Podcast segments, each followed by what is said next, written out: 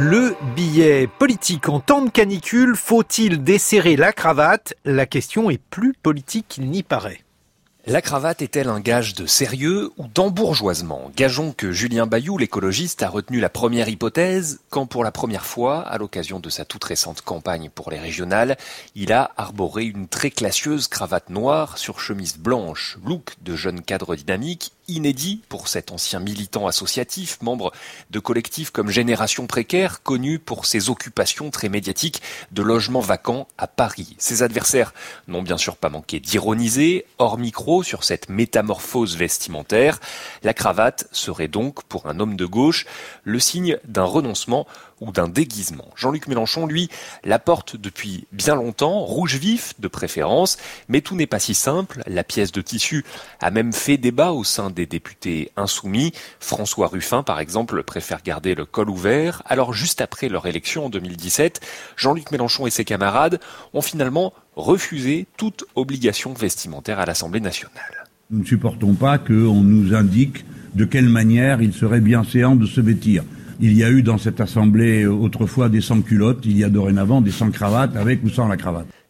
L'insoumission jusqu'au col, renseignement pris, le règlement de l'Assemblée impose seulement une tenue correcte sans beaucoup plus de précision. La cravate, symbole très politique, il y a deux ans, François de Rugy avait fait sensation sur BFM TV. Le ministre de l'Environnement s'était présenté en simple chemise et en veste avec un message un ministre sans cravate ce matin. Que se passe-t-il? C'est rare, hein? Vous savez qu'au Japon, il y a déjà de nombreuses années, il y a eu des instructions données. Les ministres, les dirigeants d'administration ne devaient pas mettre de, de, cravate pour montrer l'exemple dans au travail, d'alléger en effet la tenue vestimentaire pour s'adapter à ces canicules, parce que on sait bien que l'effet pervers, en quelque sorte, qui est tout à fait compréhensible, c'est de pousser les climatisations. si on les pousse, ben, on consomme encore plus d'énergie et en quelque sorte, on aggrave le phénomène du réchauffement climatique.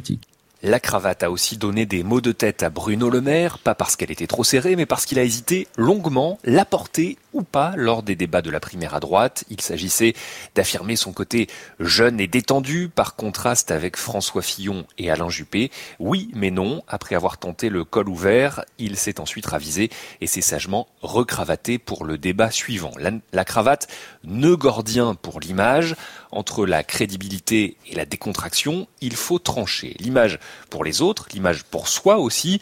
La cravate, c'est d'ailleurs le premier exemple que prend Pierre Bourdieu quand il vient présenter son ouvrage La distinction chez Bernard Pivot à la fin des années 70. Euh, j'essaie de, de, de, montrer que dans les classements sociaux que nous opérons, quand nous mettons une cravate, nous ne mettons pas une cravate, quand nous euh, euh mettons une cravate à poids, une cravate unie, euh, etc. En fait, je pense que tous ces choix ont leur principe dans euh, la société et dépendent d'une part de notre formation, notre éducation, de l'ancienneté de notre éducation, de notre milieu, de notre capital scolaire, etc. Bon. Pierre Bourdieu, c'était en 1979. Mais puisqu'on parle d'accessoires vestimentaires, Guillaume, à vos prochains invités, on ne leur dit pas cravate, on leur dit chapeau, c'est ça? Oui, oui, on leur dit chapeau et on leur dit, on le rappelle, Pierre Bourdieu, c'était en 1979, Dominique Rousset, c'était en 1976 qu'il est entré. Je l'ai connu. En sculpture et nous, nous l'avons connu et nous nous connaissons également Dominique Rousset, Jacques Munier et Brice Couturier. On parle avec eux de France Culture dans quelques instants.